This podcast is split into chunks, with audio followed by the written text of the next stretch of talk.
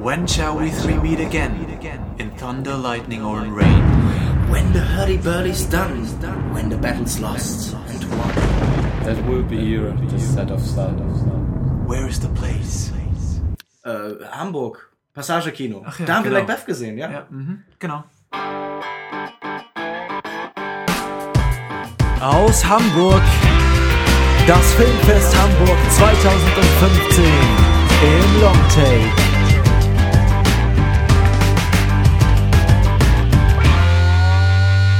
Moin Moin, hallo und herzlich willkommen aus der schönsten Stadt der Welt, Hamburgo, wie man hier sagt.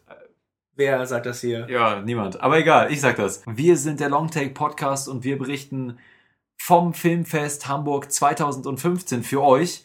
Ähm, Wir befinden uns jetzt am dritten Tag auf dem Filmfest und haben in den vergangenen zwei Tagen sehr, sehr viele Filme gesehen, über die wir gleich noch reden werden. Aber zuerst, meine wundervollen Co-Moderatoren sind auch dieses Mal wieder an meiner Seite und zwar zu meiner Rechten Lukas Bawenschik. Moin Moin. Moin. Und ebenfalls zu meiner Rechten Lukas Markert. Hi. Hallo. Ja, also wir haben noch einiges aufzuholen. Wir haben am ersten Tag abends noch Macbeth gesehen. Darüber hatten wir schon mal ganz kurz im, im, in der ersten Episode vom, vom Filmfest Hamburg geredet. Also unsere ersten Eindrücke nach dem Film, da reden wir gleich noch ein bisschen ausführlicher drüber. Außerdem das brandneue Testament, Madame Courage, Songs from the North, Shadow Behind the Moon und Lukas B. redet auch noch über Inside Out. Aber vielleicht bevor wir zu den Filmdiskussionen kommen, wie findet ihr das Filmfest bisher? Äh, Hamburg, die Kinos, was sind da so eure ersten Eindrücke nach den ersten zwei Tagen? Hamburg ist schön. Und das Festival ist auch ganz nett. Also wir hatten bis jetzt noch nicht so furchtbar viel Filmglück. Äh, Glück. es ist Mhm. alles so ein bisschen gemischt. Also es war jetzt noch wenig dabei, was uns wirklich alle überzeugt hat, oder? Na, schon so einiges. Wir hatten über Son of Soul in der, am ersten Ja, Tag gut, na geredet. gut. Den assoziiere ich halt so wenig jetzt mit Hamburg, weil ich den ja schon vorher gesehen habe, deshalb. Genau, ist für uns neu. Lukas M., wie ist deine Erfahrung bisher hier so? Ja, mir geht's Filmfest? genauso, Stadt ist schön. Äh, eigentlich bis auf Kleinigkeiten doch relativ gut organisiert alles. Ich dachte, die Stadt ist schön, bis auf so ein paar Einzelheiten, so bis Nee, auf Joko das oder so. Festival. Äh, Kinos sind eigentlich gut. Es liegt doch alles relativ erreichbar. Mhm. Wenn man nicht so dumm ist wie wir und irgendwie Ja, sinnlos mit das Bussen im Kreis fahren, die dann irgendwo einfach so, enden. Ja, die beiden hier, die haben, äh, sie sind nicht mit dem besten Orientierungssinn gesegnet worden, würde ich mal sagen, vom, vom lieben Gott. Aber sie lernen dazu, also sie machen Fortschritt, das muss man ja auch sagen. Und wir Ja. haben ja auch noch ein paar Tage. Ich denke, bis dahin, dann am letzten Tag werdet ihr euch hier, glaube ich, bewegen wie, wie die äh. Ja, Ja. genau. Wie die Ureinwohner. Wie die Ureinwohner Hamburgs. Gut, also ähm, ich finde auch, äh, wir hatten auch ziemlich Glück mit den Kinoserien. Also so der, im Passage, der ist so super gemütlich. Ne? Im Cinemax Mhm. hatten wir auch einen super Saal. Ähm, dann das Abaton ist auch immer nett. Alles durchaus Säle mit Seele. Und äh, mit diesen Worten gehen wir jetzt mal zu unserer Diskussion über, was wir denn in diesen Sälen mit Seele so gesehen haben an Filmen mit oder ohne Seele. Und ähm, einsteigen tun wir mit Macbeth, den müssen wir noch vom ersten Tag nachholen. Und ähm, da spielen wir euch jetzt einen kleinen Trailer für ein und danach melden wir uns wieder mit unserer Debatte zu dem Film. Bis gleich.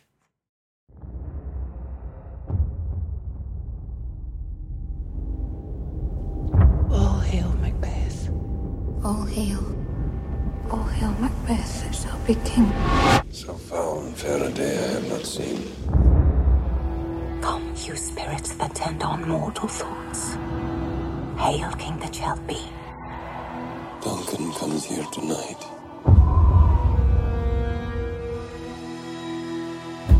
If we should fail, we'll not fail.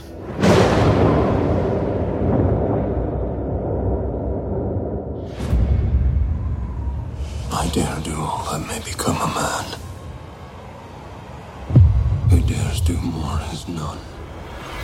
Gut, kommen wir zu unserer Diskussion zu Macbeth, den neuen Film von Justin Kurzel. In den Hauptrollen sehen wir hier die wunderbaren ähm, Michael Fassbender, Marion Cotillard, Sean Harris auch noch dabei, Paddy Constantine und ähm, ja, Macbeth kennen wir eigentlich alle die Geschichte eines des Thane of Scotland, der eine Prophezeiung von drei Hexen ähm, prophezeit bekommt. Ja, Prophezeiung bekommt man schon mal prophezeit. Genau, ja, dass er der König von Schottland wird und er und seine Frau Lady Macbeth schmieden dann äh, düstere Pläne, um diese Prophezeiung nachzukommen quasi und, und die zu verwirklichen. Und ja, das, ich glaube, ihr kennt auch da draußen alle die Geschichte von Macbeth, ist ein, ein eines der bekanntesten äh, Stücke von Shakespeare oder, oder auch überhaupt eigentlich. Ja, wahrscheinlich neben Hamlet und Romeo und Julia wahrscheinlich das bekannteste Spiel. Genau.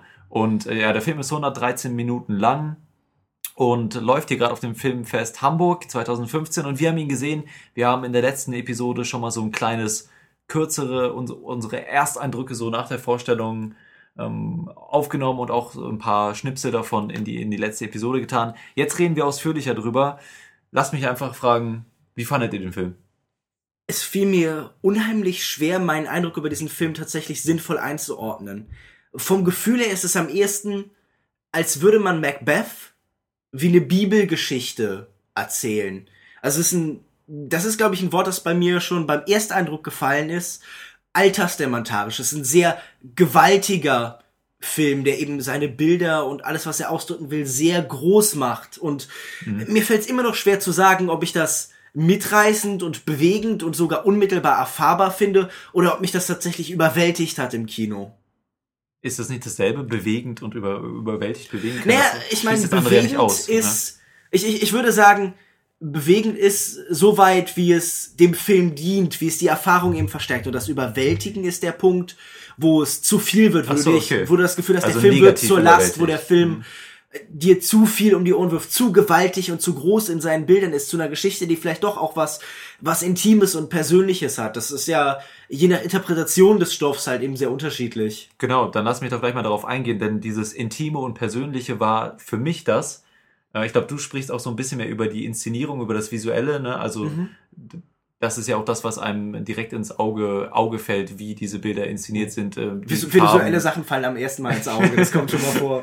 genau. Äh, für mich war aber wirklich das, äh, das herausstechendste Merkmal der Cast, beziehungsweise das Schauspiel, und zwar Michael Fassbender und, und Marion Cotillard in den Hauptrollen, weil sie, weil du gerade von dieser Persönlichkeit und, und Intimität geredet hast, hast, das habe ich auch schon in der letzten Episode einmal ganz kurz gesagt, die haben für mich wirklich so eine äh, sehr menschliche Note da reingebracht, äh, mit der man sich irgendwie ein Stück weit identifizieren konnte und auch dieses ähm, ja schon sehr alte Stück äh, ja irgendwie so moderner gemacht genau ja moderne dich. so ein bisschen moderne diese Charaktere ja. gebracht aber ich, ich glaube ganz wichtig dafür ist ja auch wie der Film eben beginnt oder welchen Rahmen der eben setzt für die Geschichte, weil er beginnt ja nicht wie das eigentliche Stück mit eben dem von uns vorhin schon wundervoll vorgetragenen Hexendialog, sondern er beginnt ja mit äh, der Verbrennung eines toten Kindes und dieses im Text eigentlich nicht so besonders zentrale Element, dass eben mhm. äh,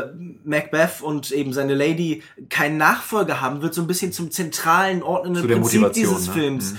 Und ja genau, normalerweise sind sie ja, normalerweise ist Macbeth, vor allem Lady Macbeth ja eine eine, eine gierige und überambitionierte Figur, die halt mhm. irgendwie unbedingt an die Macht will. Es geht um, um Machthunger und es geht um Kontrollwahn. Und hier und eher hier, wird, hier, hier bekommt das eine Erklärung. Also es ist eine ja. Lehre in ihrem Leben, die irgendwie gefüllt werden muss. Es ist so ein, ihnen fehlt was und deshalb streben sie, glaube ich, nach Macht. Deshalb versuchen sie in diesem Film eben, ja, die Herrschaft über Schottland an sich zu reißen. Ganz klar. Und ich, finde, dass auch für den Charakter von Macbeth ähm, das noch so ein bisschen mehr Komplexi äh, Komplexität mhm. verliehen hat, weil man, weil er nicht ja, nur am Anfang die nicht. Puppe war, er war nicht nur die Puppe von, von Lady Macbeth, man hat in, wenn sie zusammen, ich fand, die hatten eine super Chemie und ich fand, wenn, als sie zusammen waren, da hat man genau diese, diese Hypnose von Lady Macbeth gegenüber äh, Macbeth gesehen, aber gleichzeitig auch die anderen Aspekte, die ihn so ein bisschen zögern lassen und, und die Hintergrundgeschichte mit seinen Söhnen und so weiter. Ich fand, das kam alles sehr schön rüber und haben diesen ja. Charakter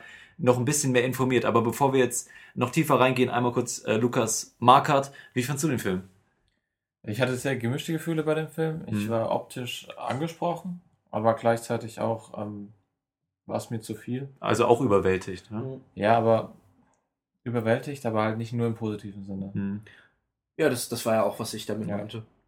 Und inhaltlich, weiß ich nicht, hat der Film halt nicht wirklich viel zu erzählen, bis auf das Bekannte. Mhm. Also das heißt, du hast das Gefühl, es war eigentlich mehr einfach noch eine Adaption von Macbeth, ja. ohne dass irgendwie was da eigenes hinzugekommen ist. andere 90 Stück. Ja gut, aber ich meine, das sind es denn so viele? Was sind denn die großen Macbeth-Verfilmungen der letzten Jahre? Also abgesehen von der Polanski-Verfilmung von 71 und irgendwie Akira Kurosawas Version hier, ähm, Throne of Blood, Mhm. die auch beide deutlich irgendwie anklingen in dem Film. Also irgendwie, gerade bei diesen visuellen Rottönen und so musste ich mehrfach an Kurosawa denken und an diese Nebelschwaden, die ja da auch bestimmen. Aber ich weiß nicht, ich habe nicht viel davon gesehen, von diesen bekannten Macbeth-Adaptionen. Und davor, ich meine, es, es gab in den letzten Jahren nicht viele, weil Shakespeare auch immer so was ist. äh, Da muss man sich als Regisseur ja auch rantrauen. Mhm. Genau, ja, man muss auch ein bisschen den Respekt überwinden, aber gleichzeitig hat man dann eben auch diese vorgegebene Geschichte, die natürlich jetzt thematisch nicht viel Neues erzählt, als wir es auch schon gesehen haben. Also die Grundthematiken von Macbeth sind ja deutlich geworden. Vielleicht am Ende ist Ja, aber mal ich so mein- mit der mit Ihr, hatten- jetzt ja. fühle ich gerade irgendwie Shakespeare als Autor so ein bisschen unterschätzt, weil man natürlich mit den meisten Shakespeare-Geschichten quasi alles erzählen kann. Also äh, es ist ja, es, es gibt ja einen Grund dafür, dass Shakespeare als der der wichtigste Theaterautor aller Zeiten gilt und irgendwie Ja, ja. als einer der wichtigsten Lyriker und Autoren der Menschheitsgeschichte. Nämlich, es ist ja jemand, der menschliche Erfahrungen so unfassbar dicht ja, aber trotzdem beschreibt. lässt sich nicht in jedem Stück alles reinlesen. Stücke werden ja aus einer bestimmten, die haben ja eine Nee, nee, bestimmte das, ich sag ja nicht, ich, ich sag ja nicht, dass es um alles hereinlesen kann, aber sie können ja auf eine sehr breite Art und Weise interpretiert werden, Ja, von sehr politischen Stücken zu sehr intimen Stücken und so. Und ich glaube, Macbeth ist mit seinen Themen wie wie Ambition, wie Mhm. Verlust, wie ähm, Kontrolle, wie Macht. Macht, das sind die, ja, das, das ist ja einfach halt ein thematisch sehr breit angelegtes Stück. Mhm. Und hier wurden halt sehr stark persönliche Ebenen angesprochen. Also es ist eindeutig kein Film, der ähm, versucht irgendwie über große soziologische Prozesse oder politische Prozesse irgendwie was zu erzählen, sondern Wobei er- der, er- das Ende noch mal so eine Note kriegt dafür. vielleicht so ein ne? bisschen, ja, da können wir ja gleich noch drüber sprechen. Ja. Aber wir können ja, wenn wir irgendwie vorhin schon über Optik geredet haben, ja am ersten Mal so ein bisschen vielleicht beim Stil anfangen. Ich wollte noch einen, weil wir gerade da waren mit dieser persönlichen Note, Mhm. ähm, das hatte ich euch vorhin auch schon äh, in der Bahn erzählt, dass mir das gut gefallen hat, äh, wie das teilweise umgesetzt wurde, wie die Szenen dann eben adaptiert wurden, zum Beispiel die, die berühmte Dolch-Szene oder Dagger-Szene, wo er die zwei Dolche dann eben, die ihn quasi dazu, ja, ihn verführen, Mhm. die, diese Tat zu, zu Danke vollziehen. ähm, zu ermorden. Genau, ja. Ähm, wie das dargestellt wurde, ich weiß gar nicht, war es im Polanski-Film, wo die einfach nur in der Luft gesch Das weiß ich nicht mehr genau. Ähm, habe ich irgendwie so im Kopf. Hier war es eben so, dass einer seiner verstorbenen Söhne ihn, ihn dazu überredet hat und diese Dolche in der Hand hatte. Und das, sowieso das, viel Kinder, die die ganze Zeit präsent ist, Genau. habe ich das Gefühl. das nochmal zu dieser persönlichen Note, das hat mir ziemlich gut gefallen eigentlich, aus den Gründen, die ich eben schon genannt habe. Aber gut, du wolltest ähm, zur visuellen Ebene. Und äh, da ist mir aufgefallen, es ist natürlich einmal ein Film, der unfassbar viel über Landschaftsaufnahmen arbeitet, der Mhm. halt irgendwie viel versucht, so Gesichtsarchitektur und irgendwie die, die, die Geografie der Welt so zu verbinden, so ein Stück. Und der halt wirklich sehr, sehr große Bilder macht, sehr, sehr weite Einstellungen und der, die, die, diese Rauheit dieser Landschaften ist ja auch eine, die diesen Film durchzieht. Es ist ja insgesamt, ein, was ich am Anfang mit alttestamentarisch gemeint habe, es ist ein sehr rauer Film, sehr epochaler, großer Film einfach. Und das Archaisch hast sich- du's, glaub ich, genannt. Archaisch, so wie, ja, Mhm. finde ich auch. Es ist in, gleichzeitig in gewisser Hinsicht in manchen Entscheidungen ein relativ moderner Film, aber auch vor allen Dingen einer, der irgendwie diese Archaik über diese, ja, diese fast gotische, bedrückende Atmosphäre halt irgendwie arbeitet. Das ist auf jeden Fall ein Film, der im Mittelalter auch irgendwie, im dunklen Mittelalter sich ansiedelt und allem so eine sehr bedrückende Stimmung gibt. Mhm. Und irgendwie viel mit Nebel, viel mit Unwägbarheiten, also mit dem, mit dem Unterbewusstsein Ja. dieser Menschen auch eben Aber arbeitet. Wir hatten da so, einen, so, einen kleinen, äh, so eine kleine Debatte rüber, ob das jetzt, weil du meinst, es ist eigentlich ein sehr klassischer Film, so von, von, von, vom Framing Stil. und vom, vom, vom Also von der reinen Form. Ja, genau. Und ich finde, aber es gibt auch moderne Anleihen, also einfach dieser Anstrich, dieser overstylized, also oder zumindest stylized mit diesem Nebel und diesen Mhm. Farben. Ich finde, das hat auch schon was modernes, klar, Wir, klassisch. wir haben, wir haben, Ja. was ich ja vorhin als Referenz gesagt habe, ich musste so ein bisschen denken, äh, auch vom Erzähltempo, so an, an, an Nicholas Winning Refn, an vor allem an äh, Valhalla Rising, Mhm. der irgendwie mit seiner Mischung aus Landschaften, Gesichtern und so abstrakt dargebotenen gebotenen Themen und so und halt so einem so einer Hyperstilisierung. Mhm. Ich, ich weiß nicht, das ist für mich auf jeden Fall ein klarer Referenzpunkt. Neben halt zum Beispiel Kurosawas Umsetzung, neben Polanskis Umsetzung. Mhm. Ich meine, man muss ja auf jeden Fall irgendwie positiv rausheben, dass es tatsächlich in Schottland gedreht ist. Das ist passiert ja selten genug und das trägt tatsächlich zu dem Film bei, weil man so ein bisschen ähm, ich, das, das Gefühl kommt auf, es sind halt dieselben Landschaften so ungefähr und auch wie sie dargestellt werden, wie sie halt eben vor knapp irgendwie 400, 500 Jahren, als Shakespeare das Stück eben geschrieben hat. Irgendwie, was ist um 1600, irgendwie Anfang des, äh, Anfang des, des äh, 17. Jahrhunderts ist doch irgendwie entstanden. Ich glaube, ja. Und ähm, man hat, man hat das Gefühl, die Landschaften sehen immer noch so aus. Und die sehen auch so aus wie äh, vor, keine Ahnung, vor knapp 1000 Jahren, als Macbeth dann irgendwie wirklich durch Schottland gezogen ist und so. Mhm. Lukas M., wie, wie fandst du die visuellen, also du meinst eben schon, du warst ein bisschen überwältigt, aber also so zum Beispiel bei mir die, die Eröffnungsszene oder nicht ganz die Eröffnungsszene, die, die, die, der erste Kampf quasi, der relativ Die, der kommt. relativ schnell auf diese, diese Beisetzung eben folgt. Genau, ich meine, der, der hat mich schon auf jeden Fall ordentlich mitgenommen, also gut, gut abgeholt erstmal so als Zuschauer äh, und, und auch schon so den Stil vorgegeben, der dann so im Nachhinein folgt. Ähm, ab welchem Punkt warst du dann so, wo du mal, wo, wo du dachtest, okay, jetzt ist irgendwie so ein bisschen zu viel oder ist genug jetzt? Ja, ich bin mir nicht sicher. Ich fand die erste Szene schon, das ist natürlich alles cool gemacht mit dieser Slow-Mo und wenn sie dann immer das Bild so anhalten. Das hat mich so ein bisschen an 300 erinnert, leider. Ja. Also ich weiß nicht, diese Schlachtszene selbst fand ich so ein bisschen, hm. Okay. Ich mochte, wie, ich mochte, wie schweigsam dieser Einstieg ist. Ja. Ja, wenn dann halt natürlich mitten, mitten im Kampf einfach Stille herrscht und so. War schon cool gemacht, aber mich hat's, mich hat's nie so richtig gepasst. Ich fand, Hm. es hat sich immer so aufgezogen gewirkt. Mhm.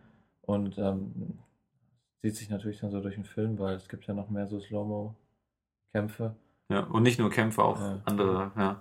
Was ja interessant ist, weil Ich es ja eigentlich sehr kleine Szenen sind in der Vorlage, die dann halt Ja. irgendwie so einen ganz neuen Stellenwert bekommen. Also die Gewichtung ist auf jeden Fall interessant in Mhm. dem Film.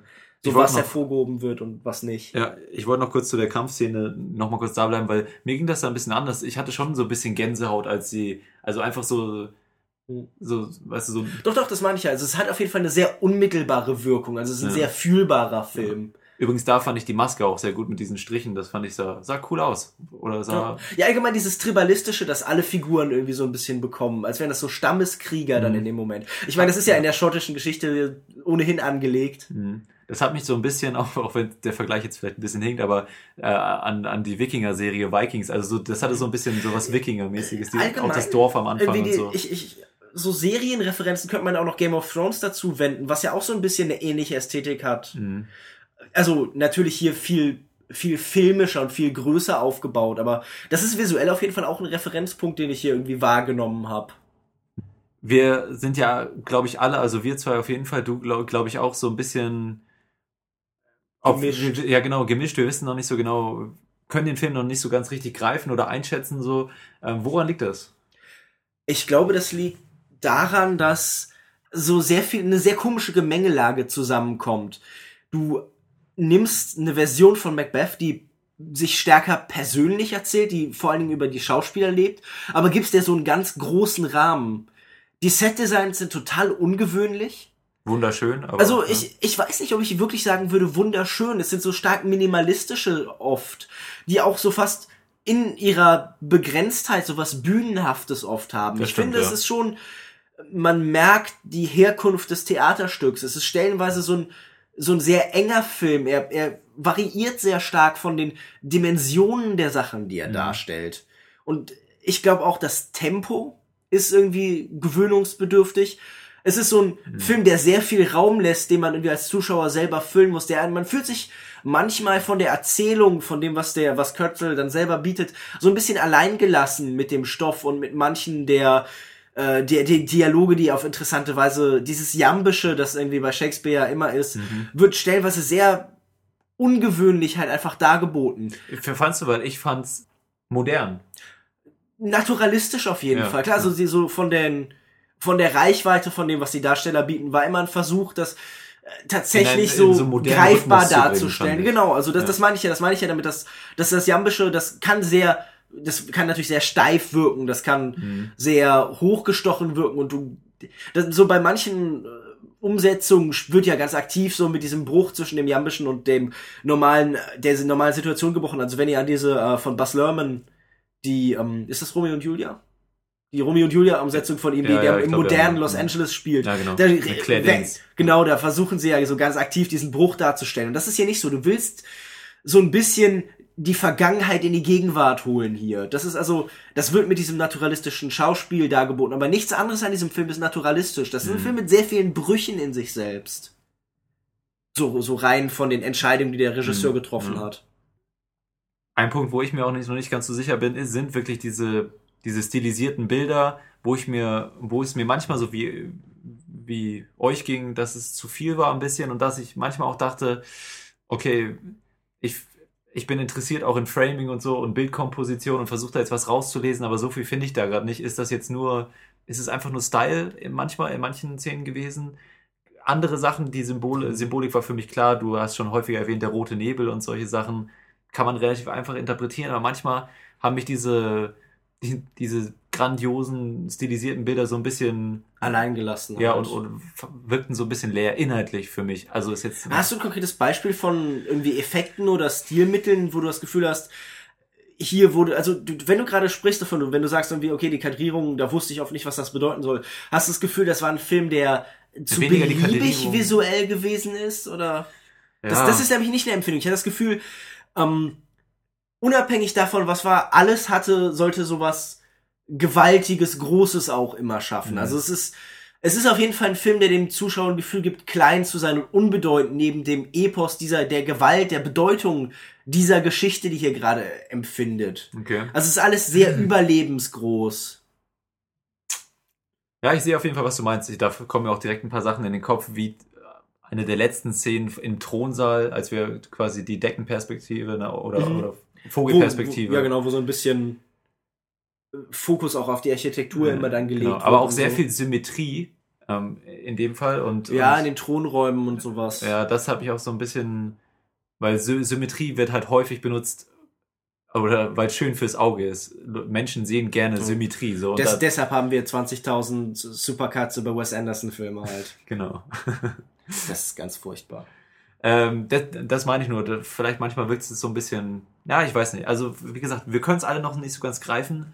Ja gut, aber die, wir, wir- versuchen ja gerade irgendwie, Genau, wir, der ja. Film ist ja schon eine ganze Weile hinter uns eigentlich und wir müssen ja eigentlich an dem Punkt sein, wo wir mit irgendwie so ein bisschen die Eindrücke haben auf uns wirken lassen, aber es ist äh, selbst ein nebulöser Film, Mhm. also das, ist, das ganze Nebelgeschwadere in diesem Film spiegelt sich ja ganz gut wieder in der Reaktion darauf, nämlich dass wir Probleme haben, das alles wirklich einzuordnen. Aber lass uns doch mal so auf das Element kommen, das für uns alle so ein bisschen das Zentrale war, wenn wir jetzt selber sagen, okay, er stellt die emotionale Erfahrung dieser Person in den Mittelpunkt. Er arbeitet naturalistisch, um uns diese Person nahe zu bringen. Dann lass uns doch tatsächlich mal über das Schauspiel reden Bitte, und über die Entscheidungen, die da getroffen wurden. Häufig in den Monologen einfach nur auf das Gesicht hält, ne? Und, und Ja, die also- Schauspieler machen lässt. Es ist, Klar. es ist ja wirklich du. Du hattest ja irgendwie sofort danach gesagt, okay, das ist so ein sehr typischer Oscar-Kandidat. Ja. Ich habe gesagt, okay, wahrscheinlich nicht nur wegen äh, den Weinstein-Brüdern als Produzenten, Mhm. sondern einfach auch, weil es Schauspielkino ist, sehr große Zeit. Es stellt sehr, sehr klar ähm, eben Macbeth und seine Lady in den Mittelpunkt, also eben Mhm. Marion Cotillard und äh, Michael Fassbender. Und ähm, ja, erzählt doch mal einfach, wie fandet ihr die? Also ich fand das Schauspiel stark, aber ähm, na klar, man hat ja auch zwei wirklich grandiose Schauspieler genommen. Aber so richtig umgehauen war ich nicht, weil ich ehrlich sagen, dass beide schon wesentlich bessere Performances abgeliefert haben. Was denn zum Beispiel? Fassbender, Shame, Mhm. Mhm. Fand ich auch sehr, sehr gut. Fish Tank vielleicht Mhm. und Cotillard hier zwei Tage, eine Nacht. Also den äh, Darden-Brüder-Film, den letzten. Mhm. Oder War es dir zu viel, was die hier, also war, Ja, waren, und genau, waren die woran machst du das Höhen fest? zu theatralisch oder, oder? ne, das Theatralische hat ja eigentlich zur Umsetzung gepasst. Mhm. Nee, wir, wir können ja mal was hin. Was, was halt auch rüberkommt, die Emotionen, die Mhm. rüberkommen. Okay. Also ich meine, bei, bei äh, Michael Fassbender, ich, wie gesagt, beide spielen ja sehr viel Verletzung mit. Also beide sind irgendwie gezeichnet. Irgendwie, es ist, es ist ja kein Zufall, diese Szene mit dem, mit der Verbrennung ihres eigenen Kindes an den Anfang zu stehen. Es geht darum, dir einen Rahmen zu schaffen, in dem das Menschen sind, mit denen wir leiden, die irgendwie einen Verlust in ihrem Leben vor sich hertragen, der deren Dasein eben um sich herum formt. Ja. Und das ist bei Macbeth immer so, aber was ich gerade, was, wo ich gerade dem Film irgendwie auch so ein Kompliment machen muss, ist, ich glaube, dass Lady Macbeth sehr oft eine sehr undankbare Rolle ist. So eine Xantippe, die halt einfach schrill und nervig ist, die halt irgendwie so ein kontrollierendes, du machst das jetzt aber Vibe einfach ist, so im, Ja. im sehr klassischen Sinn. Und das war hier überhaupt nicht, sondern Die Faszination von Macbeth gegenüber seiner Lady wurde schon ein bisschen deutlicher auch. So, Ja, genau, also so eine so, so, du, du verstehst hier, warum er sich manipulieren lässt, was ihn dazu treibt. Es ist ja auch, der Film gibt ihr ja weniger Gewalt über ihn, sondern sie zieht ihn mit zusammen in den Abgrund Mhm, ja. und damit halt quasi zu der Klinge, zu den Morden und ähm, Und dann letztendlich auch tiefer, als sie es eigentlich gewollt hatte. ja, natürlich. Ja. Ich meine, das, das ist ja beim, bei der Lady immer eigentlich so, Ja. dass im Endeffekt ein Kontrollverlust stattfindet, was bei ihm dann so in den Wahnsinn führt und bei sie, ja, bei ihr ja eigentlich auch. In die Reue, aber auch. Ja, klar, also ich meine, die, die bekannten, Ja, genau. äh, die Hände werden nicht mehr vom Blut befreit. Genau, ja. Also, okay, wir reden jetzt schon eine Weile drüber. Habt ihr noch irgendwelche ganz essentiellen Punkte? Sonst würde ich sagen, kommen wir zum Fazit. Ich, ich würde noch eine Sache gerne bei Michael Fassbender. Er hat ja oft gesagt im Vorfeld dazu, er versucht so ein bisschen so eine posttraumatische Belastungsstörung mitzuspielen. Also er ist ja auch ein Krieger. Dieser Film legt sehr viel Wert auf diese Gefechte, um sie darzustellen als etwas, das Nachwirkungen zeigt. Ja. Habt ihr das Gefühl, da ist auch der Versuch, irgendwie eine aktuelle Aussage über Kriege und Konflikt darzustellen, weil dieser Film ja auch auf der Note endet, die Heere ziehen vorbei an den an den toten Soldaten, die sowohl halt, also an, an, an am, am verstorbenen Macbeth, der in dem Moment sowohl ein Symbol wird für eine Epoche, dieses, dieses archaischen, epochalen, das irgendwie vorbei ist, aber auch eben des, des Soldaten, des, des, des Patriarchen, der irgendwie sich an die Spitze gekämpft hat. Mhm. Äh, ja, schwer zu sagen. Vielleicht, also jetzt auch, wo du sagst, kann man da natürlich äh, solche Elemente reinlesen. Während des Films ähm, ist mir das nicht so aufgefallen, weil halt weniger, weil er mir weniger traumatisiert von dem eigentlichen Kampf vorkam, als von Als seiner Verlust seines Kindes. Genau, ja. Das war das Zentrale, was da alles überschattet hat und deswegen ist mir das nicht so stark aufgefallen eigentlich. Aber wo du auch gerade über das Ende redest, das hatten wir auch in den Schnipseln, die wir in der letzten Folge hochgeladen hatten, auch erwähnt, dass das eben dann doch nochmal so ein bisschen die, die Gesellschaftskritik mit reinbringt oder, oder zumindest die Warnung oder den Kommentar zu sagen, auch kommende Generation, das ist irgendwie menschliche Natur. Es fast. schlägt irgendwie eine Brücke. Ja. Hättet ihr noch was? Sonst würde ich sagen, kommen wir zum Fazit. Alles klar, dann ähm, beginnen. Möchtest du beginnen mit Okay. dem Fazit und Sternewertung? Ich finde selbst jetzt, zwei Tage danach, das ist ein sehr schwer einzuordnenden Film. Ich kann nicht uneingeschränkt irgendwie in diese Lobeshymnen, die sich ja so ein bisschen so in Kant zumindest ist der, glaube ich, ganz gut angekommen. Ich habe irgendwie nicht so furchtbar viel negative Kritiken gelesen, einstimmen. Aber es ist auf jeden Fall ein Film, der mich irgendwie fasziniert hat, der je länger ich drüber nachdenke, ähm, in seinen, in seinen Leerstellen, in diesem nebulösen, in diesem ungreifbaren, in diesem türmenden, überbordenden, alttestamentarischen mich doch irgendwie bewegt hat, weil das so was Großes, Erstaunliches ist. Man hat das Gefühl, das ist schon irgendwie der Rahmen, dem Shakespeare-Geschichten, also zumindest viele der Dramen oft haben sollte. Und auch wenn, wenn Macbeth eigentlich schon ein kleineres Ei in den Dimensionen häufig ist, bis auf eben die Schlachten, die, also die, die sind ja öfter in vielen Versionen auch so mehr oder weniger ausgeblendet worden, Ja. ist auch dieser gewaltige Rahmen sehr überzeugend. Und ich würde, glaube ich, tatsächlich vier von fünf Sternen geben. Also ich glaube, im Endeffekt hat mich dieser Film doch irgendwie, ist zu sehr bei mir geblieben, hat mich zu sehr doch irgendwie bewegt und verwirrt und in Abgründe gestürzt, als dass ich ihm nicht schlecht bewerten kann. Mhm. Vier von fünf Sternen. Lukas M. Die Faszination für das Bild und die Optik teile ich natürlich. Mhm. Allein deshalb würde ich schon sagen, ist das sehenswert. Ähm, der Inhalt hat, wie gesagt, mir nicht wirklich viel gegeben. Ähm, außer dem, was man halt kennt. Und muss auch sagen, ich bin jetzt kein großer Fan der Geschichte selbst. Ansonsten ähm, ist es natürlich ein Film, in dem man schwer reinkommt. Der ist sehr sperrig, vom Erzähltempo relativ langsam. Deshalb muss man halt schauen, wie man Mhm. da zurechtkommt. Aber ich denke, der Film wird nicht nur Leuten gefallen, die eine Macbeth-Umsetzung erwarten. Und deswegen Stimmt, ja. würde ich ihn trotzdem einfach mal empfehlen und ähm, 3,5 von 5 Sternen geben. Okay, ja, also ich war auch ziemlich begeistert mit so kleineren Vorbehalten, manchmal ein bisschen zu überwältigt, manchmal vielleicht inhaltlich auch doch ein bisschen Leere. Besonders begeistert haben mich die Schauspieler. Ähm, und ich würde dem Film 4 oder 4,5, 4 oder 4, Echt? 4, 4 von 5 Sternen geben. Erstmal, und ich werde mir auf jeden Fall nochmal angucken. Zwei Sachen, die ich noch erwähnen wollte, die ich gerade vergessen hatte zu sagen. Erstmal der ganze, nicht nur die Hauptrollen waren klasse besetzt, auch der ganze, die Nebenrollen waren Mhm. auch super, ne? Sean Harris, ähm, äh, wie hieß er, Banquo, Äh, Paddy, Constantine. Pa- Paddy Constantine, fand ich alle super. mh, haben das, haben das richtig gut gemacht und wovon ich doch ein bisschen enttäuscht war, waren, glaube ich, die Hexen. Ich fand die Hexen ein bisschen generisch, nicht so ein, sie waren sehr zurückgenommen, sehr mysteriös. Das hat man in anderen Umsetzungen schon mal sehr viel extrovertierter Du meinst gesehen. bei Orson Welles zum Beispiel oder Genau, ja, und, und ich hatte äh, irgendwie immer so ein Bild von denen, dass sie.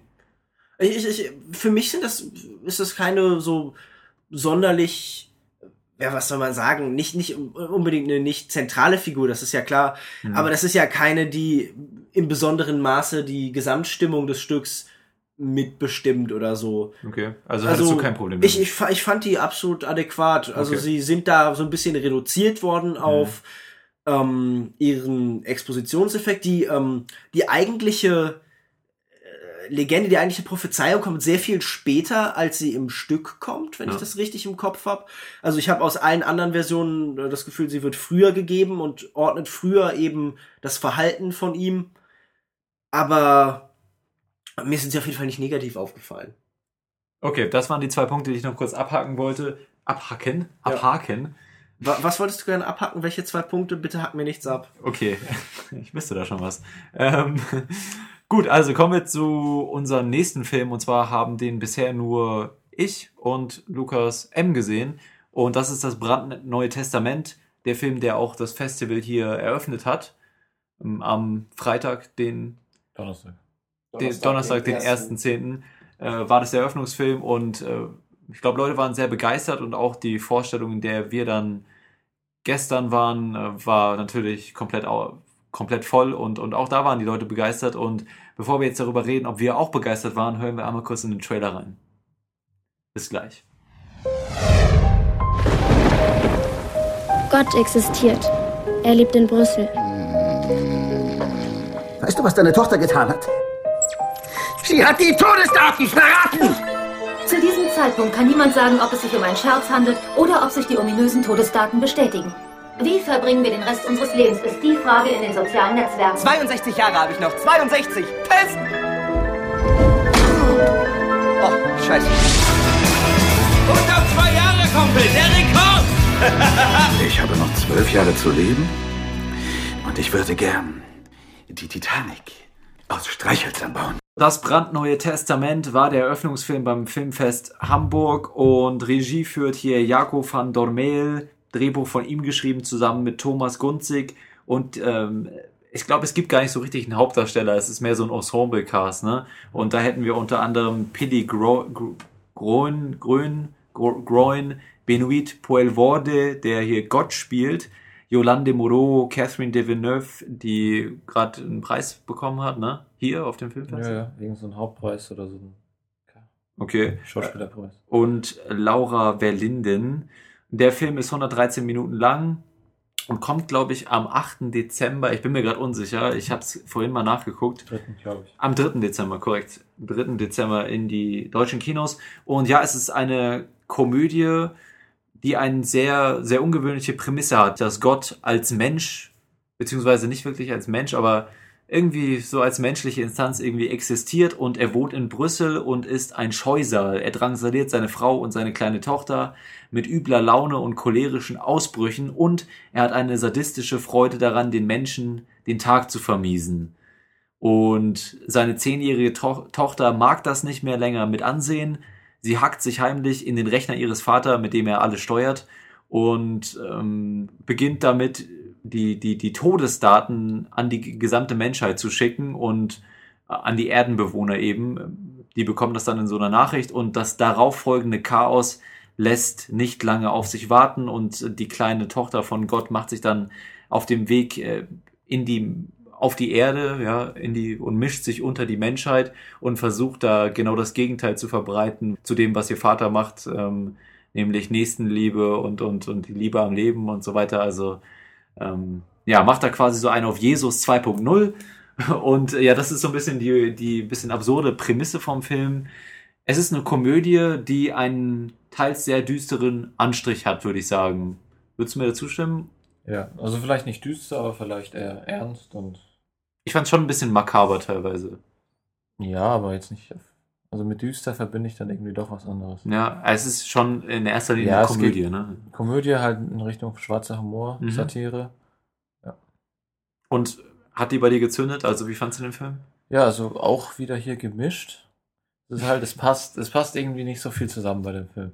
Der hat einige Stücke, die wirklich gut funktionieren, gerade auch so im, im komödiantischen Bereich, also echt einige lustige Szenen und auch einige ernste Szenen, die ähm, mich jetzt nicht völlig erwischt haben, aber doch schon ähm, das bezwecken, was sie, das erreichen, was sie bezwecken wollen. Mhm. Ähm, so als Ganzes, ich weiß nicht, wie der Mix so passt. Also ich war nicht überzeugt. Ähm, manchmal übertreibt das Fil der Film es auch ziemlich. Mhm. Es gibt so total skurrile, skurrile abgedrehte Sachen, Mhm. die auch nicht mit reingepasst haben. Ähm, Äh, aber Ja. Ich sehe es bei den skurrilen Sachen, glaube ich, also sie haben mir nicht unfassbar gut gefallen, weil der Film mir insgesamt nicht so super gefallen hat. Aber ich fand, da wo der Film dann hingegangen ist, schon mit dieser absurden Prämisse von Beginn an, da dachte ich mir so, okay, might as well just go for the next level oder so. Also dann, warum nicht noch grotesker, ist eigentlich dann auch egal. Und zumindest in unserem Kino hat es ja auch für sehr, sehr viele Lacher gesorgt. Fandst du, warst du überwiegend äh, doch amüsiert beim Film? Also, oder wie hat die Comedy so für dich funktioniert? Ja, wie, wie gesagt, eigentlich ganz gut. Mhm. Ähm, wobei die skurrilen Sachen ja oft gar nicht so wirklich mit der Prämisse zu tun haben. Ja, ja, okay. Mhm. Und da habe ich mich wirklich gefragt, was es soll. Viele Sachen werden halt auch nicht erklärt oder so. Mhm. Ich sage jetzt nur mal die Sachen mit den Aposteln oder so, Mhm. die halt dann einfach so passieren. Das, ja, der hat wirklich nur so einen Grundplot und dann ist es mehr so die Prämisse, die halt im Mittelpunkt steht.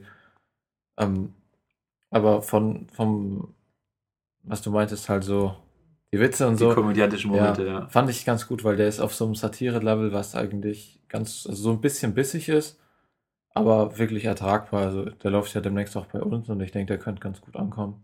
Ja, also für mich, manche Momente haben für mich auch funktioniert, manche kleinen Momente. Man muss dazu sagen, wir hatten eine sehr euphorische, ein sehr euphorisches Publikum, vielleicht auch so ein bisschen das, was ihr heute auch hattet, als ihr bei der Premiere von Vier Könige wart, ein sehr, ja, weiß ich nicht. Also die waren sehr bereit zu lachen und haben schon jede kleine, kleinste Möglichkeit auch genutzt, um ihre, ihre, ihr Amüsement kundzutun und das ging mir so ein bisschen gegen den Strich, deswegen war ich dann vielleicht auch so ein bisschen anti in meiner Haltung. Aber ansonsten haben so kleinere Momente durch diese Prämisse, Prämisse ergeben sich einfach viele lustige, ironische Begebenheiten, die dann auch ganz, ganz nett sind und, und auch ganz lustig sind. Aber oftmals hat der Humor für mich nicht funktioniert, weil ich es eben zu überzogen fand. Ich fand zum Beispiel jetzt am Anfang noch interessant die Figur des Gott, aber im Endeffekt ist es halt einfach nur ein sadistischer Choleriker. Das ändert sich nicht und ich fand es einfach, es war eine Karikatur und die war für mich einfach zu überspitzt und lieferte dann irgendwann keinen Humor mehr. Er steht natürlich auch nicht die ganze Zeit im Mittelpunkt. Es gibt dann viele andere. Es geht um die kleine Tochter, die sich ihre Apostel sucht und dann eben die Geschichte, die Geschichten ihrer Apostel und wie sie versucht, ihr Leben wieder in die richtige Bahn zu lenken. Und da gab es immer mal wieder so kleine Schmunzler für mich, aber größtenteils war das alles sehr überzogen und, und hat für mich nicht so wirklich, nicht wirklich funktioniert. Ich kann es auch gar nicht so den Finger genau drauflegen, wo das nicht funktioniert, also warum es jetzt nicht so super funktioniert hat, aber auf jeden Fall ein Aspekt war, dass es zu überzogen war und der andere war, dass ich ihn sehr deprimierend fand teilweise. Ich meinte schon eben, ich fand es makaber.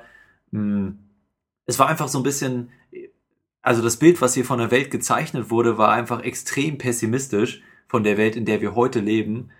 Und, ähm, und viele Situationen waren sehr, sehr schwarzhumorig. Zum Beispiel, wenn dann jemand, mh, es geht dann darum, das kann man ja vielleicht mal einen Gag vorwegnehmen, dass sie eben die Sterbedaten an die Menschheit gesandt hat und die wissen jetzt, wann sie sterben.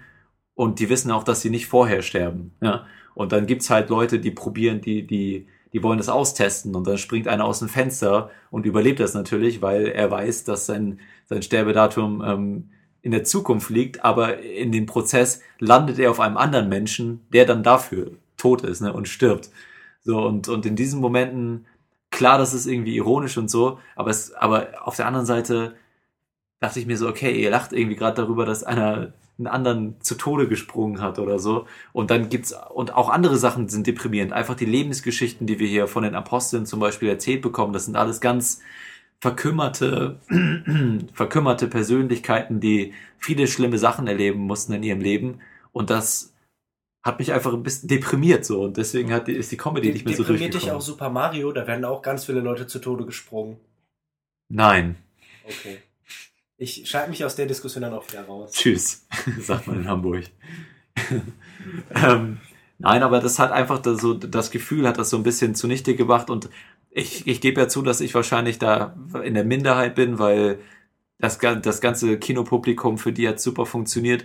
Wobei es gab dann auch diese Momente, zum Beispiel ganz am Anfang, als ähm, es diesen Moment gab, als der Gott, der halt ein sehr gewalttätiger Vater ist, seine, seine kleine Tochter nimmt und die durch einen, durch einen Gang schmeißt, weil er böse auf sie ist. Da haben noch alle gelacht, weil haha, wie überzogen. Und dann holt er nämlich seinen Gürtel raus und peitscht die aus und dann war plötzlich Totenstille so im, im Publikum, weil man dann gemerkt hat, okay, das ist ja eigentlich doch schlimm, was hier passiert. Aber ist es nicht relativ beeindruckend, wenn ein Film so eine Gratwanderung schafft? Also ich spreche jetzt natürlich nur als Stimme von außen, Mhm. aber kann nicht sowohl ein Film, der eine klarische, eine klare moralische Position vertritt, als auch einer, der eben so mit dem Entgrenzten und Enthemmten arbeitet und dabei aber immer die Grenze des Makaberen so, äh, ja, darauf so seiltänzelt und irgendwie dann im Endeffekt oft auch hingeht und versucht, dir dein eigenes Lachen im Hals stecken zu lassen. Also, ja, das kann sein, dass der Film das versucht hat, aber es hat nicht funktioniert in unserem Publikum. Und vielleicht lag das auch so ein bisschen an dieser Atmosphäre im Kinosaal, dass mich das so was gestört hat. Euphorisiertes, dass die Ja. Leute nicht die Feinheiten dieses Films aufgenommen haben, sondern das Gefühl hatten, sie waren bei einem Event und hätten sich jetzt gefälligst zu amüsieren, oder? Ja, ich, bin- ich bin mir nicht so ganz sicher. aber Du, du kannst vielleicht ja auch doch was dazu Ja. sagen. ja, also das mit dem Event-Charakter fand ich jetzt gar nicht so in der Vorstellung. Mhm. Das war wahrscheinlich auch einfach, wie man den Film aufnimmt und, und wie man selbst zu sowas steht. Ja. Die Szene, die du vorhin beschrieben hast, fand ich tatsächlich als eine der lustigsten Szenen Mhm. im Film. Die mit dem Fenstersprung, oder? Ja, Ah, okay. ja, weil du hast dann nur so die Leiche gesehen und dann siehst du, dass er wieder aufsteht und jemand anders unten drunter liegt. Mhm. Die hatte schon so einen guten, ähm, So Timing. ja genau, das vor allem auch. Mhm. Ja. Und ähm, andere Sachen gab es halt dann, die waren nicht mal mehr makaber, die waren fast nur noch geschmacklos und Mhm. die hatten eigentlich auch keinen Gag dabei. Also, Also ist ein Film, der zu sehr auf Shock Value gelegt, gesetzt, Wert setzt. nee, also ich weiß nicht, ob wir es jetzt äh, sagen wollen oder so, Ich, aber weiß, ich weiß nicht, worauf du gerade anspielst, deswegen. es gibt eine Mutter mit einem Kind, also ihrem Sohn, der, Ach so, ja. der. Autist, Ja. oder nee, nee, nicht Autist, was heißt? Nee, ich Da- glaub, der- Down-Syndrom oder so. Ach so, das meinst Ja. du, ja, ja. Mhm. Und die sitzen irgendwie zusammen auf der Couch und äh, sie bekommt, glaube ich, dass sie noch fünf Jahre zu leben hat und er 16. Mhm. Und wahrscheinlich äh, will sie sich dann auch nicht die restliche Zeit um ihn kümmern oder so. Mhm. Oder warum der Grund? Ich meine, die Szene hat sowieso nicht so viel. Die steht einfach nur für sich allein. Die kommt kurz, hat nichts zu tun mit dem Inhalt. Genau, und äh, sie will ihn dann quasi Ja, sie will ersticken. ihn ersticken ne? im Schlaf. Ihr- Ihren Down-Syndrom-Sohn. Ähm, Und ähm, gut, sie bricht es dann am Ende wieder ab. ja. Aber da fragt man sich halt auch wirklich, es passt nicht in die Stimmung, passt, hat mit der Handlung nichts zu tun. Ich meine, lustig ist es sowieso nicht gewesen. Ja. Also es ist auf jeden Fall eine zumindest interessante Mischung, ohne das jetzt irgendwie in, in die Ja. eine oder andere äh, Richtung zu werten. Für mich hat es auch nicht gepasst, aber und wie gesagt, halt so ein bisschen, ja, für mich diese Ambivalenz, wo der Film hin wollte und wie er angekommen ist im Publikum und wie düster er eigentlich halt von, seinen, von seiner Thematik her ist, habe ich ein bisschen rausgenommen. Und eine andere Sache, die ich nicht so toll fand, war dann, dass der Film dann nach, nach der Hälfte oder so in recht konventionelle Bahnen ein, eingelenkt hat, einfach so von der, von der Narrative her. Man hatte dann halt das typische Ziel und, und alle arbeiten zusammen und, und so weiter. Ne? Ja, man hat halt auch immer diese Apostel so abgehakt. Das heißt, man hat eine Mini-Geschichte nacheinander bekommen. Mhm. Wobei ich das ganze Konzept mit den Aposteln irgendwie, ab dort hat der Film doch ganz schön nachgelassen. Mhm, genau, und das ist halt schon, weiß nicht, zwei Drittel vom, oder zumindest die Hälfte vom Film. Ja. Ne? Äh, ja, und genau, die, von der ganzen Auflösung am Ende war ich jetzt auch nicht so angetan. Also für mich, glaube ich, wirklich das Stärkste an dem Film ist die Prämisse, mh, dann teilweise diese Ambivalenz, die ich interessant fand, die mich teilweise aber auch gestört hat. Und ähm, die Schauspieler, besonders das kleine Mädchen, die hier eben quasi ähm, die Tochter von Gott spielt äh, und, und auf den Spuren ihres Bruders Jesus Christus nochmal die Menschheit besucht. Mm, Die hat mich schon begeistert. Ich fand die klasse. Ja. Und, und der Cast ist schon auch solide. Die haben das eigentlich alle gut gemacht, Mhm. wenngleich ich eben einfach vom Charakterstandpunkt her manche zu überzogen fand. Aber das ist dann auch vielleicht so ein bisschen persönlicher Geschmack, was, was komödiantisch äh, äh, Umsetzung Ja. so an, anbelangt. Gut, dann lass uns doch zum Fazit kommen und zur Sternewertung. Bitteschön. Also die Idee ist auf jeden Fall originell und er hat auch ein paar originelle ähm, so Kleinigkeiten dabei, die man so nicht gesehen hat Mhm. und auch für, für Lacher sorgen. Ich finde, man kann ihn sich anschauen. Äh, es ist so eine Komödie, also sie schwimmt so ein bisschen natürlich auf dieser französischen Welle, aber ohne jetzt so einen Feel-Good-Humor zu haben, wie ziemlich beste Freunde oder so. Mhm. Und das funktioniert auf jeden Fall gut.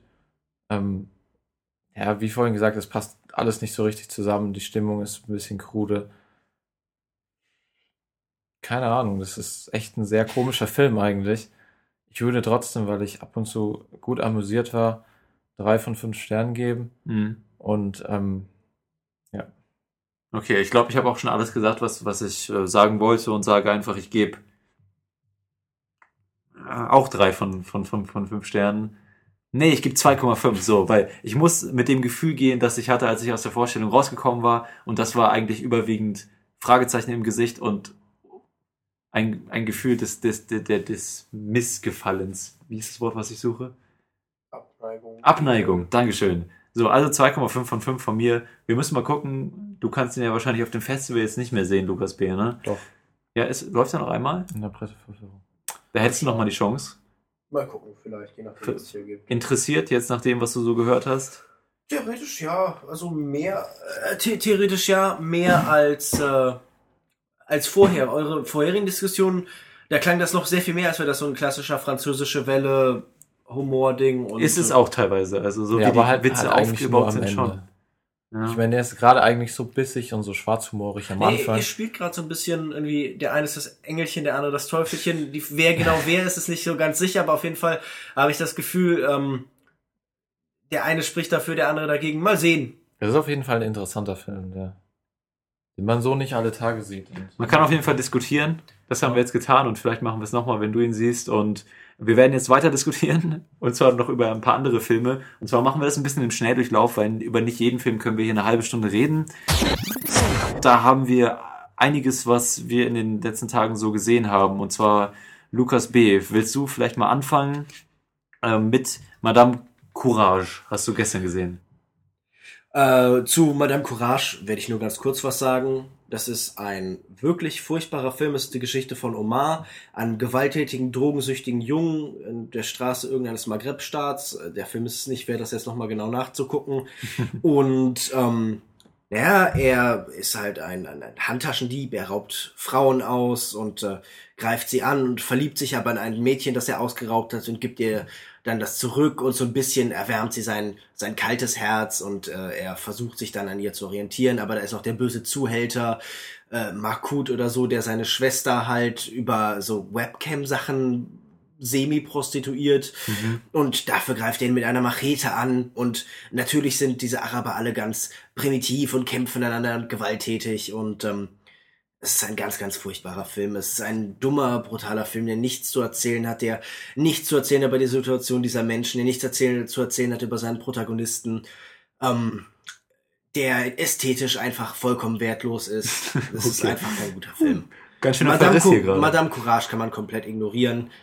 Ähm, ja. Okay, Sternewertung, willst du das noch machen? Oder? Ach, ein von fünf Sternen.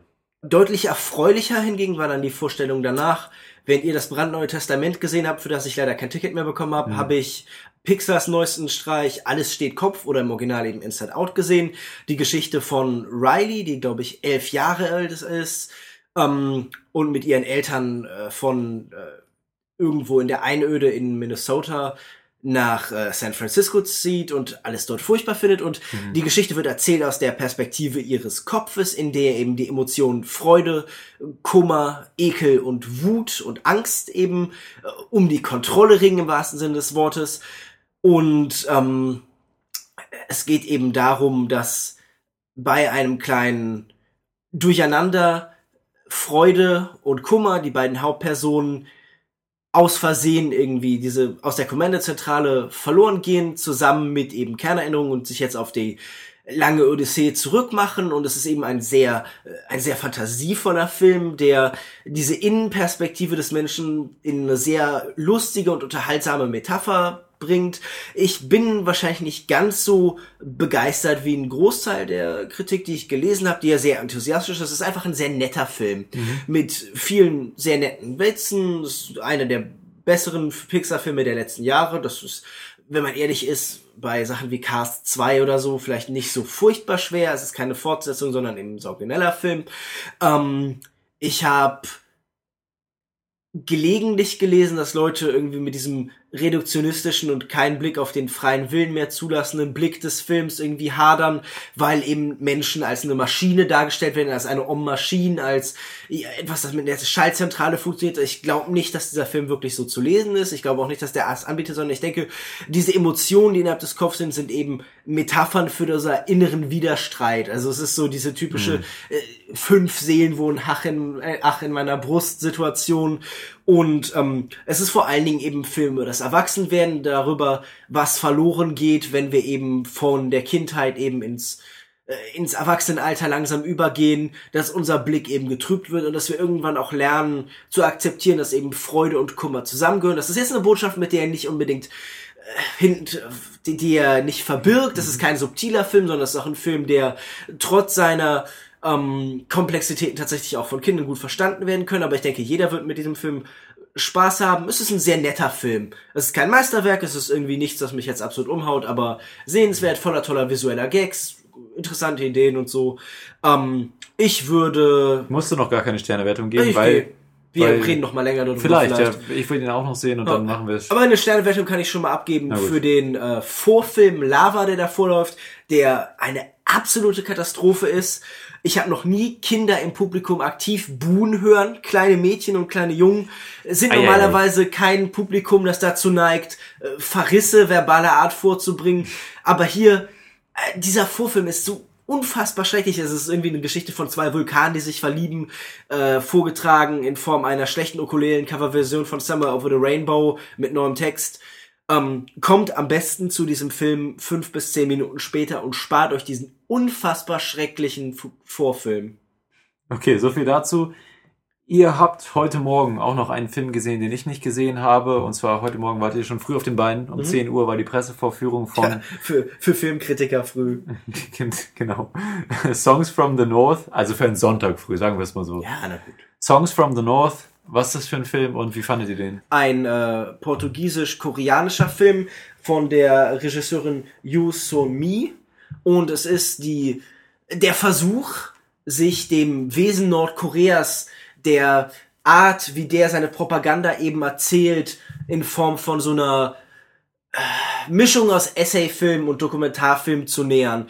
Sie führt dabei unter anderem irgendwie Interviews mit ihrem Vater, der diesen Nordkorea-Konflikt und die Trennung des Landes eben tatsächlich aktiv miterlebt hat, aber arbeitet vor allen Dingen eben, und das ist glaube ich auch der interessanteste Teil des Films, mit Propagandaaufnahmen aus Nordkorea, also mit dort entstandenen Spielfilmen, mit dort entstandenen Theaterstücken und versucht eben einen Eindruck zu geben, wie das Leben in diesem Land funktioniert und wie das Land versucht, so seine eigene Geschichte aufzubauen als eben rebellischer Staat, der sich gegen die imperialistische Unterdrückung der USA eben zur Wehr setzt. Ja, es ist kein besonders gut gemachter Film. Der lebt mehr von seiner Materie, von den interessanten Materialien als von deren Anordnung. Also ich persönlich hatte irgendwie so ein bisschen Probleme damit. Dieser Film ist sehr kurz, 72 Minuten. Wir haben die ersten fünf Minuten ungefähr verpasst auch noch. Und trotzdem kam mir der zu lang vor in dem, was er erzählt hat, weil ich das Gefühl habe, es ist mehr eine Sammlung von interessanten Dokumenten als ein eigenständiger Film im klassischen Sinne. Gerade diese Texttafeln zwischen den Abschnitten, in denen die Regisseurin so ein bisschen Fragen stellen will zu dem gezeigten, also ist Nordkorea das einsamste Land der Welt und dann zeigt sie halt irgendeinen Platz in Pyongyang, wo dann halt Leute so total isoliert, herumlaufen und so. Äh, Mir hat der nicht sonderlich gefallen. Ging das ja anders? Nö, mir ging es genauso. Ich fand ihn ähm, nicht sonderlich spannend, nicht sonderlich interessant. Gerade diese Interviews und so haben nichts zu sagen, was man nicht allgemein eigentlich schon weiß. Wie du gesagt hast, das Interessanteste sind wirklich diese Ausschnitte aus Filmen, total verrückte Sachen, die man sonst halt auch nicht so gesehen hat. Ja, dieses Theaterstück. Dieses Theaterstück, wo so jemand verkleidet als so ein Zauberer irgendwas vorträgt. Oder am Ende, oder meinst du jetzt das mit dem Kind, was es noch gab? Ja, das auch noch, Ja, aber Dieses Theaterstück mit dem allgemein werden da halt Sachen mit Pathos aufgeladen, die wir im Westen nie so betrachten würden. Zum Beispiel irgendwie sind da, fallen dann da so Zeilen wie, und dann hielt ich die Hand des Parteifunktionärs. Und du würdest im Westen ja nie irgendwie mit einem Parteifunktionär, Funktionäre sind für uns die langweiligsten Gestalten der Welt. Aber da wird so versucht, so Sachen mythologisch aufzuladen, die uns total trivial und belanglos erscheinen. Und einfach diese Sachen zu sehen, allein darin liegt schon eine gewisse Faszination des Films. Wenn man irgendwie eine Möglichkeit hat, so isoliert diese Filmausschnitte zu sehen, ist das wahrscheinlich die bessere Erfahrung. Also vielleicht einfach bei Google oder äh, bei YouTube oder Vimeo oder so ein bisschen gucken nach so North Korean Films oder so, da sind bestimmt total interessante Sachen bei. Also das ist, glaube ich, was, was ich aus dem Film mitnehme, was man ihm vielleicht ja sogar positiv anrechnen kann, dass ich mich schon dafür interessiere, ähm, wie die Filmproduktion oder halt die Propagandaproduktion in Nordkorea aussieht. Weil das ja viel darüber aussagt, wie das Medium Film oder das Theaterstück irgendwie als Medium benutzt werden kann, um bestimmte Inhalte zu transportieren. Ja. Gut. Wollen wir Sterne- Sternewertung geben? Äh, ist kein gut gemachter Film. Ich gebe einfach wegen diesem, wegen dieser Novität, wegen der Tatsache, dass ich das Gefühl habe, auch so ein bisschen was rausgenommen habe durch so diese einzelnen Schnitte, aber nicht dank des Films, sondern dank des Materials, äh, 1,5 von 5 Sternen. Nee, 1 von 5 Sternen. Obwohl 1,5, weil der muss besser sein als der schreckliche Madame Courage. Ich würde auch 1,5 von 5 Sternen geben. Wie gesagt, der dauert nicht besonders lange. Ja, er ist Oh. gnädig. Ja. Okay, dann, das war Songs from the North. All die Filme, die wir besprochen haben, könnt ihr auf dem Filmfest Hamburg sehen und dann vielleicht auch in nächster Zeit im Kino. Macbeth äh, kommt jetzt auch Ende des Jahres ins Äh, ein Ende November Wochen. schon, äh, Ende Genau. Oktober schon. Genau, Brandneue Testament, Anfang Dezember. Ähm, gut, also wir haben jetzt noch eine Diskussion, die haben wir aufgenommen direkt nachdem wir aus dem Kino gekommen sind. Und zwar geht's um Shadow Behind the Moon. Und das ist ein philippinischer Film, ein, ein, eine Art Kammerspiel in sehr ungewöhnlicher Optik. Und wir sagen dazu auch eigentlich gleich noch alles in der Diskussion. Das schneiden wir hier hinter. Wir verabschieden uns jetzt erstmal hier aus der Wohnung von, von meinen zwei Gästen und fahren gleich äh, zu die dunkle Seite, dunkle Seite des Wir Mondes. fahren zur dunklen Seite des Mondes, das ist aber weit. Kommen wir da denn mit dem Hamburger HVV dahin? wir müssen erst noch zur NASA und dann. Ah, okay. Ja. Aber da kommen wir mit der HVV hin, oder? Da kommen wir hin. HVV sehr gut, äh, hat seine Netze überall. Und dann sehen wir heute Abend auch noch The Assassin. Darüber berichten wir dann morgen. Äh, morgen in der Episode haben wir dann nämlich James White plus vielleicht ein kleines Q&A, was wir dann auch noch aufgenommen haben mit dem Regisseur Josh Mont. Vier Könige, Price of Love, den wir gesehen haben und The Assassin. Darauf könnt ihr euch freuen. Jetzt hört ihr erstmal noch unsere Diskussion zu, zu Shadow Behind the Moon und wir melden uns dann hoffentlich morgen oder übermorgen wieder äh, und treiben uns weiter herum auf dem Filmfest Hamburg 2015 für euch. Bis dann. Tschüss. Tschüss. Ja, hallo, herzlich willkommen zu Long Take. First Take habe ich mir überlegt, können wir es nennen, weil. Nee, Moment, Moment, Short Take. Short Take. Hallo und herzlich willkommen zu Long Take, Short, Short Take. Das klingt super kohärent. Long Take Takedown. Oder so. Wir sitzen hier gerade an der Kinderrutsche. Neben uns rutschen begeisterte kleine Kinder im Cinemax Kino. Ich hätte Ja. auch gerne eine Rutsche zu Hause. Habt ihr keine Rutschen in euren Kinos in Heidelberg? Auch in der Uni nicht. Die Münchner Uni hat doch irgendwie so eine coole Rutsche irgendwie im, ich glaube im Informatikgebäude oder so. Die LMU oder was? ich glaube ja. Das, Okay. das, da musst du dir das Bild angucken, das sieht ziemlich lustig aus. Na gut, also wir kommen gerade aus der Pressevorführung von Behind, Shadow Behind the Shadow Moon. Behind the Moon, genau. Gut, gut dass Und du das das ist ein weißt. sehr, sehr typischer Festivalfilm. Irgendwie die Sache, wenn, wenn man über Arthouse spricht, dann ist das sowas, weil es ist ein knapp zweistündiges Kammerspiel, aufgenommen auf VHS oder zumindest auf so Consumer-Grade Cameras irgendwie. Ja, oder hat zumindest den Look, Ähm, ist ein Kammerspiel, erzählt die äh, aus den Philippinen die Geschichte von einem Paar, äh, Emma und Nardo ja. Ja. und ihrem Freund, dem Soldaten José. Und ähm, in der Situation des philippinischen Bürgerkriegs, also wahrscheinlich auch zur Zeit der Marcos-Diktatur, Ja. es, ist, ähm, es ist schon relativ spät, aber 1993, glaube ich, Mhm. geht es eben um diesen ganzen Konflikt und Genau, und der wird dann eben auch in so einer Art Dreieck, Dreiecksbeziehung Genau, so zwischen eine- diesen dreien in so einem Kammerspiel aufgearbeitet, so ein so bisschen. ein, so ein Ménage à trois, in dem sich dieser ganze Konflikt so ein bisschen verdichtet. ja. Und ja, es ist halt ein Versuch, diese ganze, diesen ganzen Konflikt so auf persönliche Beziehungen runterzubrechen. ja. Es ist, ähm, Aber bleiben wir, bleiben wir ja noch mal kurz, kurz oberflächlich, Ja, so generell, wie euch der Film gefallen hat. Also, ich muss sagen, dass ich in den Film sehr schwer reingefunden habe, weil gerade so die erste halbe Stunde wird, also in dem Film muss man ja sagen, wird sowieso sehr viel geredet. Klar, es ist ein Kammerspiel und ich hatte manchmal schon das Gefühl, okay, der Film kennt dieses, äh, diesen Ratschlag nicht oder das Konzept, das in der Filmlandschaft bekannt ist, Show, don't tell. Hier wird alles erzählt quasi. Man hätte es auch fast als Hörspiel hören können, fast. Ich, ich weiß nicht, ich würde dir da in der Hinsicht widersprechen, dass der ja schon ganz bewusst seine Kameraperspektive Ja. wählt. Also dass der immer versucht, okay, ähm, er hat für jede Aber- Gesprächssituation findet er so seine eigene, sein eigenes Framing, der löst jede Situation anders auf. Ja, ich weiß nicht. Warst Die so begeistert, dass ich dir den Begriff verklärt habe. Ja, du hast schon recht. Also auch Also ich meine, ich nenne mal einfach ein Beispiel. Dann gibt es eine Situation, in der es da angedeutet wird, dass sich eben Emma in dieser Beziehung eingeschränkt oder gefangen fühlt und dann werden diese gitterstabhaften äh, ein Fenster, das so vergittert ist, genutzt, um ihre Gefangenschaft zu symbolisieren Ja. und so.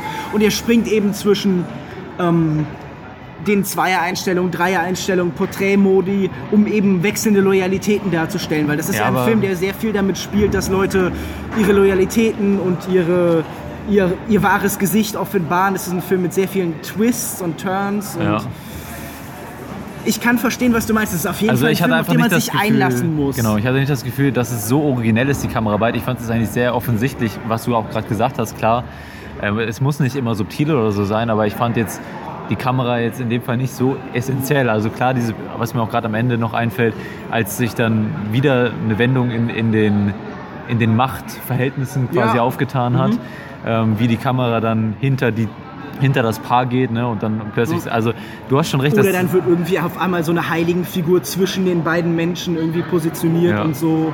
Aber auf jeden Fall so die erste halbe Stunde habe ich mir schwer getan reinzukommen, weil sehr dialoglastig und es ist klar, die Beziehung wurde schon mal so ein bisschen angedeutet und so und, und, und die Grundlage gelegt und so.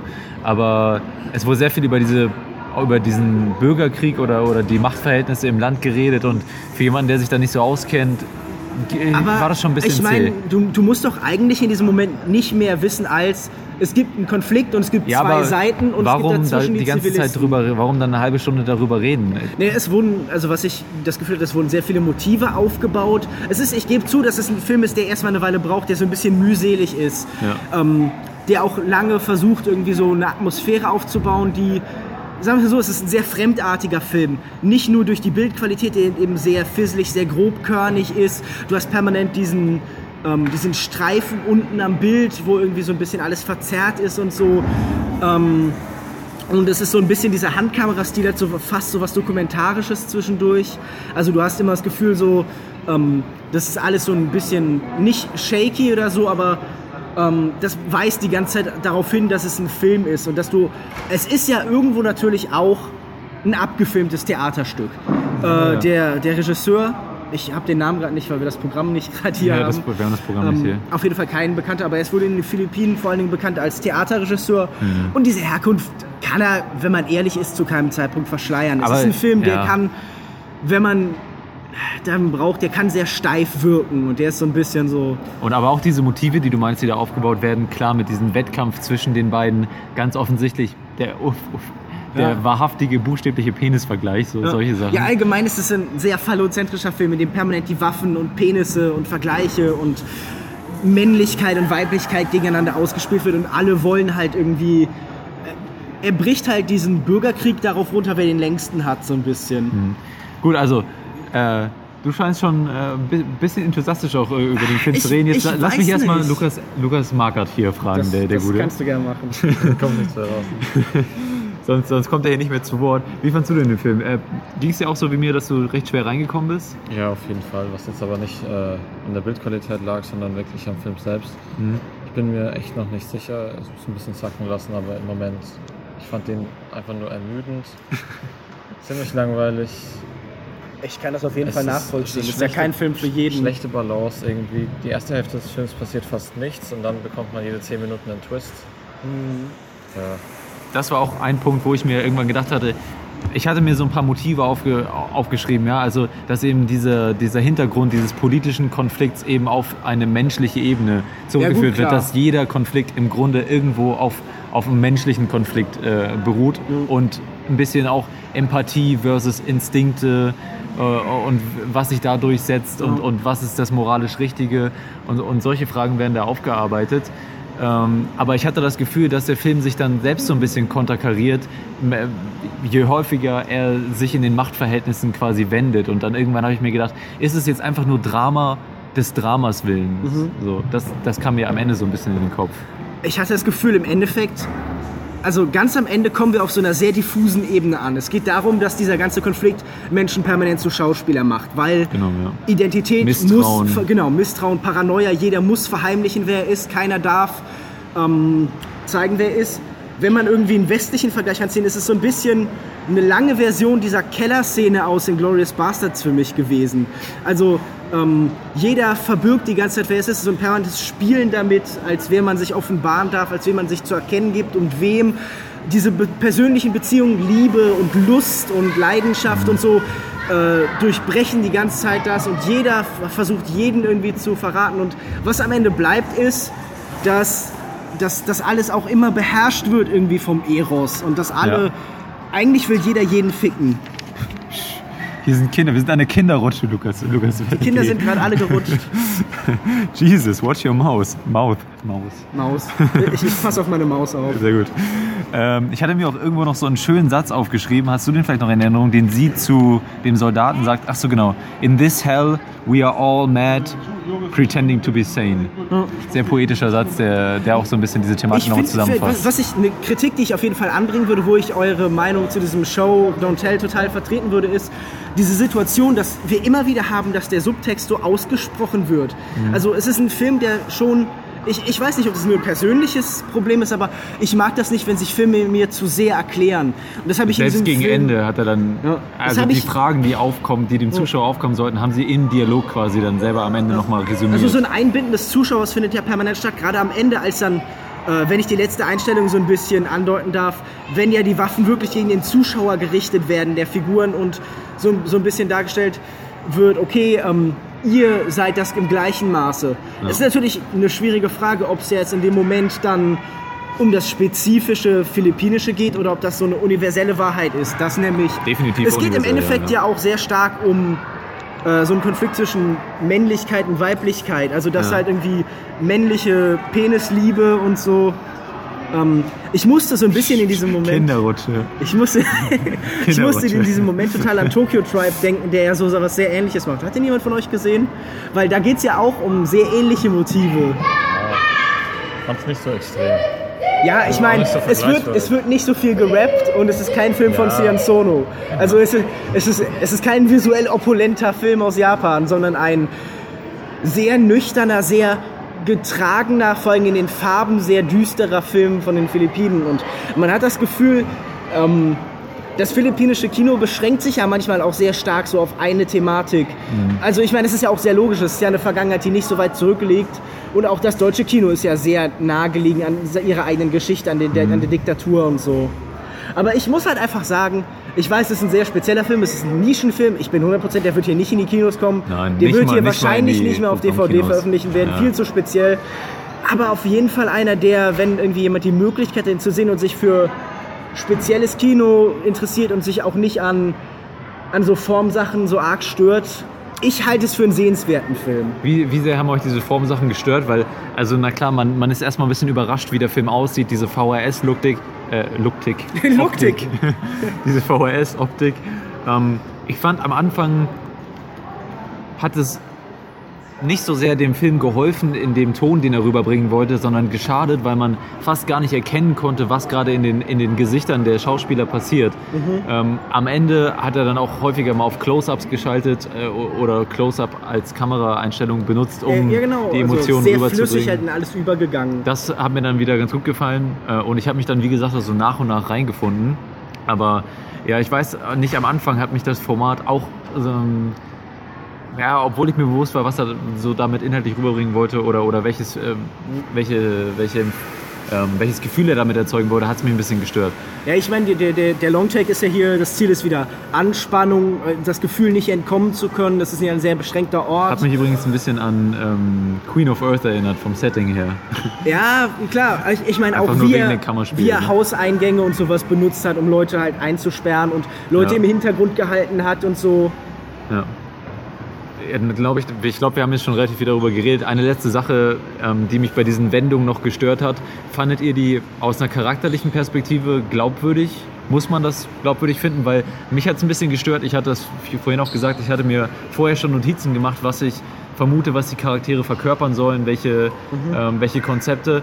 Und dann hat sich das aber so extrem gewendet, dass ich mir dachte, ähm, kann das überhaupt, du hast vorhin von Schauspiel geredet, äh, dass in so, in so einer Situation man eigentlich in die Rolle des Schauspielers gedrängt genau, wird. ja. So wie jeder Spion-Schauspieler ist, so wie jeder Doppelagent-Schauspieler Aber ist. dafür fand ich die Charaktere fast in den Szenen am Anfang zu glaubwürdig. Weißt du, zum Beispiel den Soldaten in seiner Liebe und Unschuld.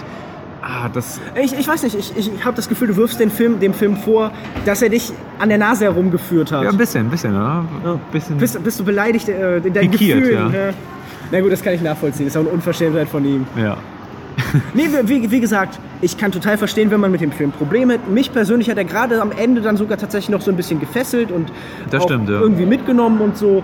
Aber ich gebe zu, es ist kein Film für jeden, es ist ein komplizierter Film. Okay, Sternewertung. Lu Lukas, Lukas M. beginnt. Ähm, 1,5, 2 in, von 5. In wie vielen Sternen, äh, in Sternen, wie schläfrig hat dich der Film gemacht? 5 von 5. 5 von 5 Ich war und kurz weg. Und in Bewertung, ja, 1,5 bis 2 von 5.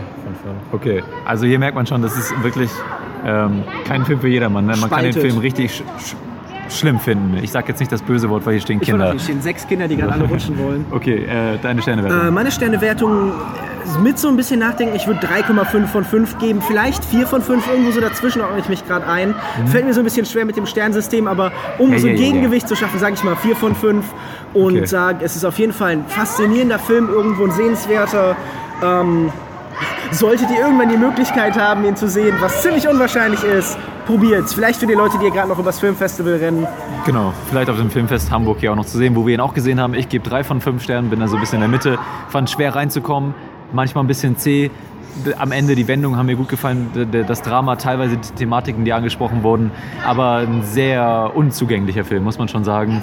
Drei von fünf von mir und das war es erstmal hier im Long, Long Take, Short Take, der gar nicht so short war dieses Mal. Long Take Takeout. Genau, und ich gebe zurück an Johannes in der Zukunft, der gerade äh, unsere, unsere anderen ähm, Diskussionen moderiert. So. Tschüss. Ciao.